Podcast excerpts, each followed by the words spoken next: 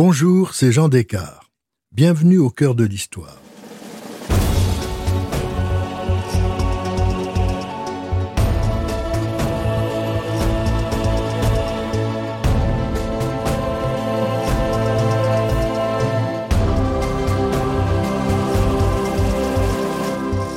Dans cet avant-dernier épisode, en deux parties de notre série sur Élisabeth II, je vous raconte une période difficile pour la reine qui ne mesure pas l'impact de la mort de Diana et se rend impopulaire. Elle va alors devoir restaurer l'image des Windsor au prix d'une reconquête difficile. 1992. Lorsqu'elle prononce son discours sur l'anus horribilis le 24 novembre 1992, Elisabeth II ne sait pas que la fin de l'année s'annonce tout aussi horribilis. Le 26 novembre, John Major, qui a succédé à Margaret Thatcher, annonce à la Chambre des communes que désormais, la reine et le prince de Galles acceptent de payer des impôts. Des contribuables comme les autres. La souveraine finance, sur sa cassette privée, le budget de certains membres de la famille. Il est aussi décidé qu'elle prendra en charge les frais de la restauration du château de Windsor qui vont durer cinq ans. C'est injuste, car il ne s'agit pas d'une propriété privée de la souveraine, mais d'une propriété de l'État. Pour financer en partie cette énorme dépense, la reine Elisabeth ouvre Buckingham Palace au public l'été lorsqu'elle est à Balmoral. Une révolution. Début décembre, le même John Major fait une déclaration stupéfiante. C'est avec regret que Buckingham Palace annonce que le prince et la princesse de Galles ont décidé de se séparer. Leurs Altesses royales n'ont pas l'intention de divorcer et continueront à s'occuper ensemble de l'éducation de leurs enfants. Ils continueront à tenir séparément leurs engagements publics. Ils apparaîtront ensemble dans certaines circonstances familiales et nationales. La reine et le duc d'Édimbourg, bien qu'attristés, comprennent et compatissent aux difficultés qui les ont conduits à prendre cette décision. Lors de cette séance au Parlement, le Premier ministre ajoute qu'il ne voit aucune raison pour que Diana ne soit pas couronnée reine lors de l'avènement de Charles. C'est absurde. L'idée que la princesse de Galles, séparée de son mari et à couteau tiré avec lui, puisse être couronnée est parfaitement irréaliste. Dans cette avalanche de mauvaises nouvelles, on apprend que le 12 décembre, la princesse Anne a épousé, en Écosse, Timothy Lawrence, un commandant de la Royal Navy. Elle souhaitait un mariage en stricte intimité. À l'époque, seule l'Église écossaise permet le remariage religieux des divorcés. Et Anne en a besoin pour conserver ses droits de succession. Elle ne prévient même pas sa mère qui l'apprendra par une révélation de la BBC. La reine est furieuse. Elle décide, pour le remariage de sa fille, une petite réception avec soupe et sandwich dans une annexe du château de Balmoral, inchauffable en hiver. La presse résume avec humour, c'est le mariage le moins cher de l'histoire du royaume. Et l'année n'est pas finie. Une nouvelle bombe explose dans la famille royale. C'est le Camilla Gate. Il s'agit de la diffusion par la presse d'une conversation téléphonique extrêmement intime entre Charles et Camilla, enregistrée trois ans plus tôt en 1989. Charles y exprime son désir de vivre à l'intérieur de la petite culotte de sa bien-aimée. Le reste est accompagné de détails si scabreux que je n'ose pas les citer. Le Squiddy Gate, un point pour Charles. Le Camilla Gate, un pour Diana. Ex aequo, la balle au centre. Mais la guerre des Galles ne fait que commencer.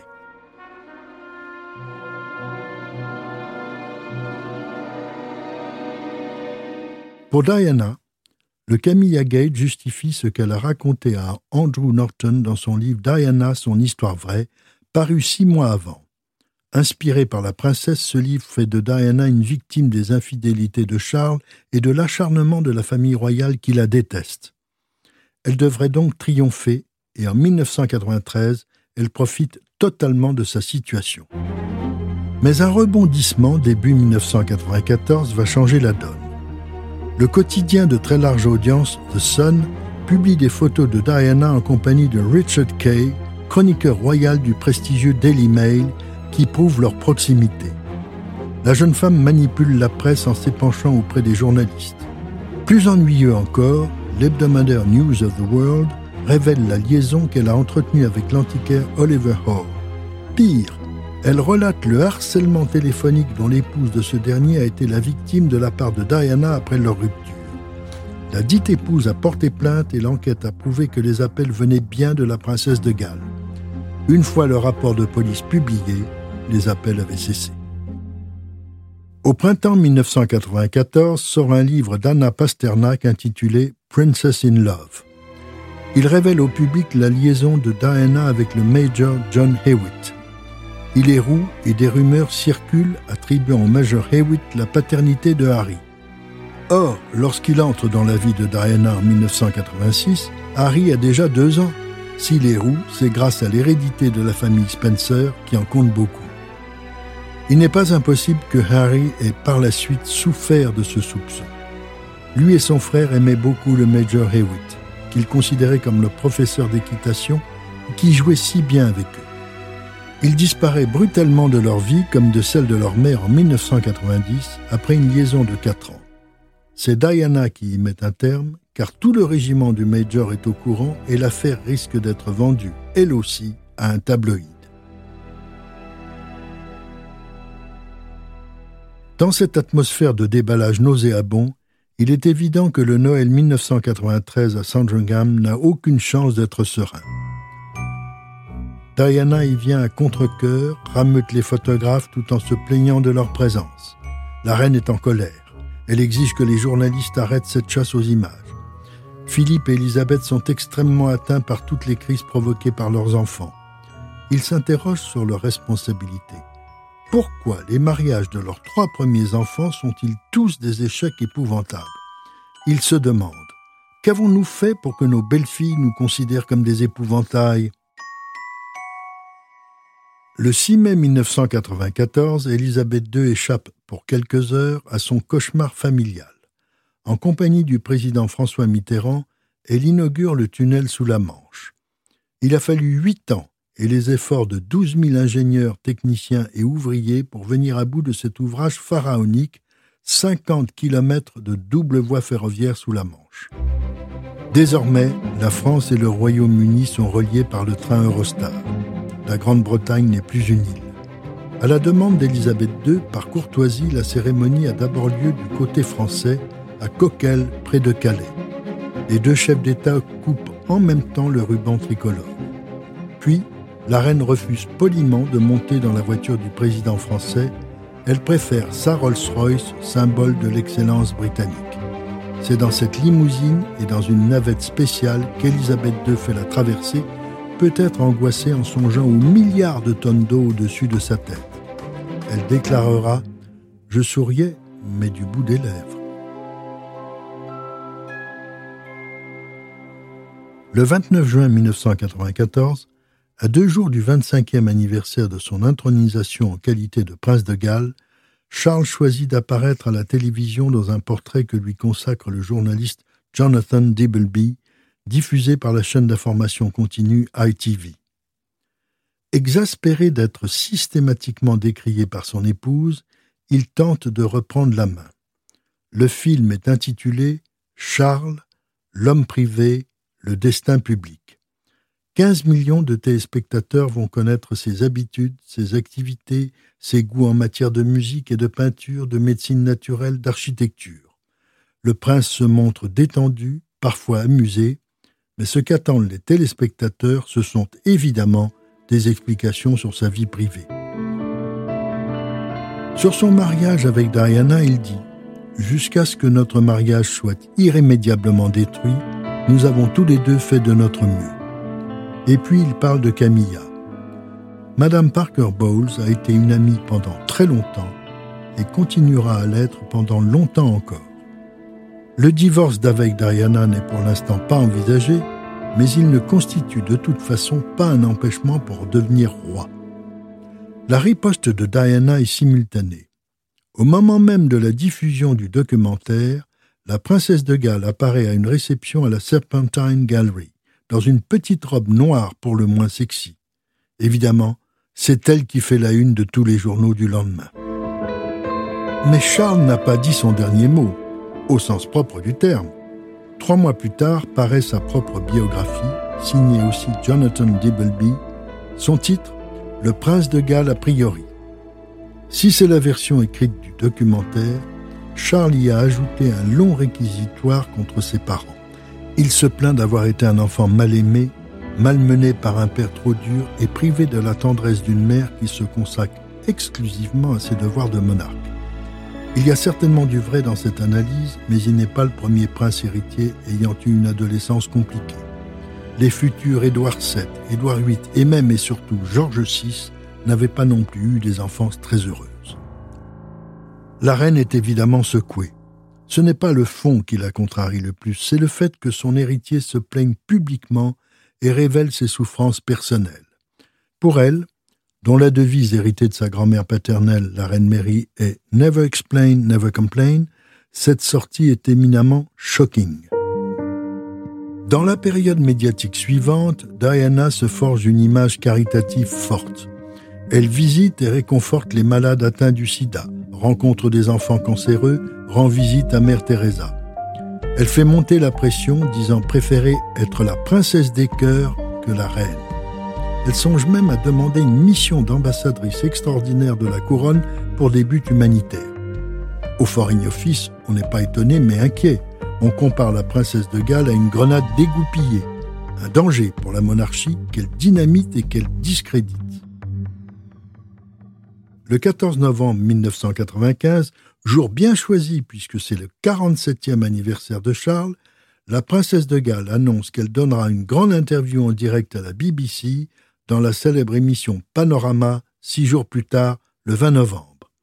Une date également bien choisie, c'est le jour du 48e anniversaire de mariage d'Élisabeth et Philippe. L'émission se déroule depuis le domicile de Diana à Kensington Palace.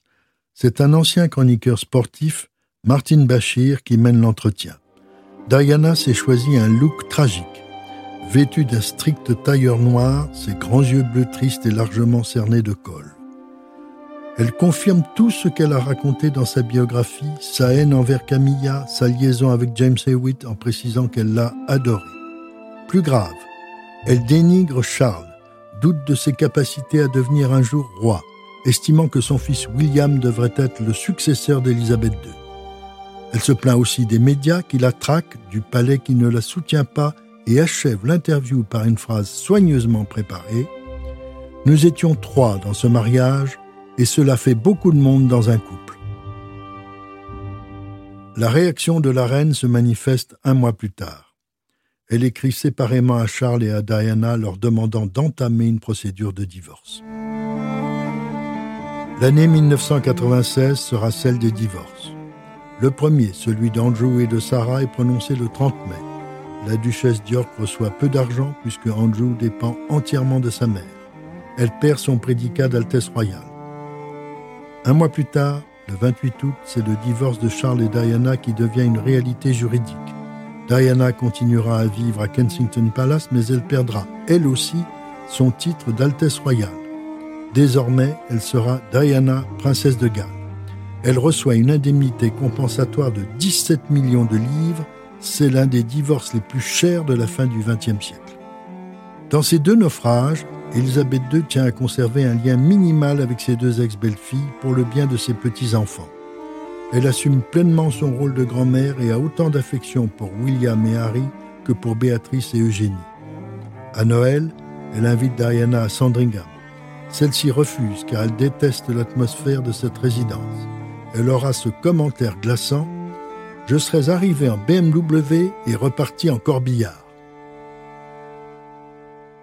Pour William et Harry, c'est le premier Noël sans leur mère. Elle reste seule à Kensington Palace avant de s'envoler avec eux vers les Caraïbes.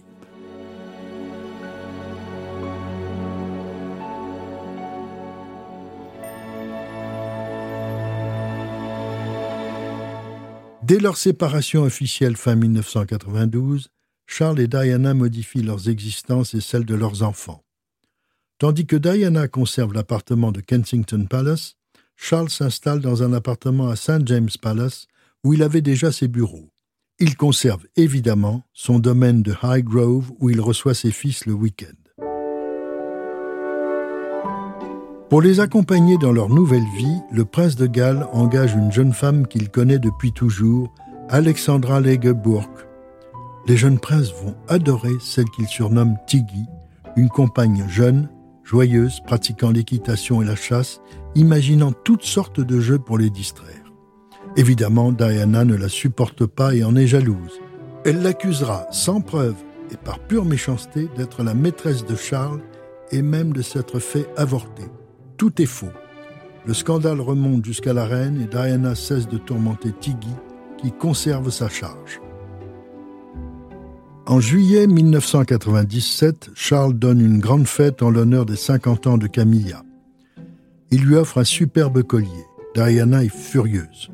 Pour se venger, elle accepte l'invitation du milliardaire égyptien Mohamed Al-Fayed à séjourner dans sa propriété de Saint-Tropez et à bord de son yacht. Elle s'y rend accompagnée de ses deux fils.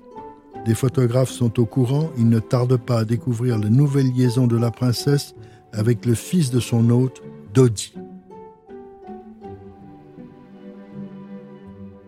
C'est la première fois que Diana s'affiche à ce point peut-être pour compenser sa rupture avec Hasnat Khan, un chirurgien cardiologue après une relation qui avait duré deux ans. C'est lui qui, affolé par le choc d'une telle médiatisation de son existence, avait rompu. Après leur séjour à Saint-Tropez avec Diana, William et Harry rejoignent leur père. Ils seront à Balmoral avec lui à la mi-août. Diana part en croisière avec Dodi Al-Fayed sur un petit yacht au large de la Sardaigne. Comme d'habitude, elle a prévenu un photographe. De sublimes clichés, soi-disant volés, montrent la princesse rêveuse sur un plongeoir ou échangeant des baisers avec Dodi sur le pont du yacht. Ces photos font le tour du monde. Le 30 août au matin, Diana et Dodi débarquent à Paris, poursuivis par une meute de journalistes. Ils s'installent au Ritz, propriété de Mohamed Al-Fayed. On ne sait pour quelle raison, alors que la meute des photographes campe place Vendôme, un peu avant minuit, le couple quitte précipitamment l'hôtel par l'arrière dans une Mercedes conduite par M. Paul, fidèle employé du palace. Le garde du corps personnel de Diana prend place à côté du chauffeur. La suite n'est que trop connue. Poursuivie par les journalistes en moto, la berline s'engouffre à trop grande vitesse dans le tunnel du pont de l'Alma et en percute le 13e pilier. Dodi et M. Paul meurent sur le coup. Le garde du corps est blessé. Transportée en ambulance à la salle pétrière, la princesse décède officiellement le 31 août à 3h30 du matin. L'ambassadeur britannique à Paris prévient immédiatement la reine. Charles est réveillé. Élisabeth, Philippe et Charles décident de laisser dormir les jeunes princes et la reine-mère. C'est à 7h15 que Charles apprend la nouvelle à William. Il a mal dormi. Sa mère l'a appelé la veille au soir, la conversation n'a pas été agréable. William lui avait demandé si elle avait l'intention d'épouser Dodie, qu'il n'aimait pas. Elle n'avait pas répondu. Il avait raccroché. Charles et son fils aîné vont ensuite réveiller Harry. C'est un moment d'immense chagrin que les enfants n'oublieront jamais.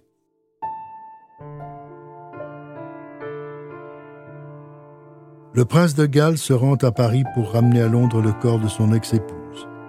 Dans la matinée, le Premier ministre Tony Blair prend la parole pour un hommage appuyé à la princesse des cœurs.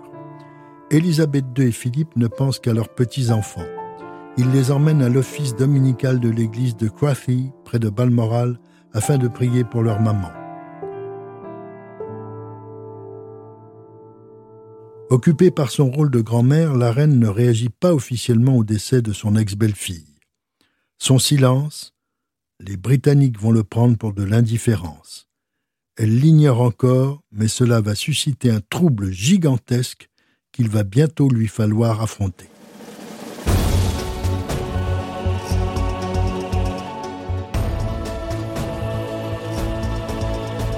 Si cette plongée dans l'histoire vous a plu, n'hésitez pas à en parler autour de vous et à me laisser vos commentaires sur le groupe Facebook de l'émission.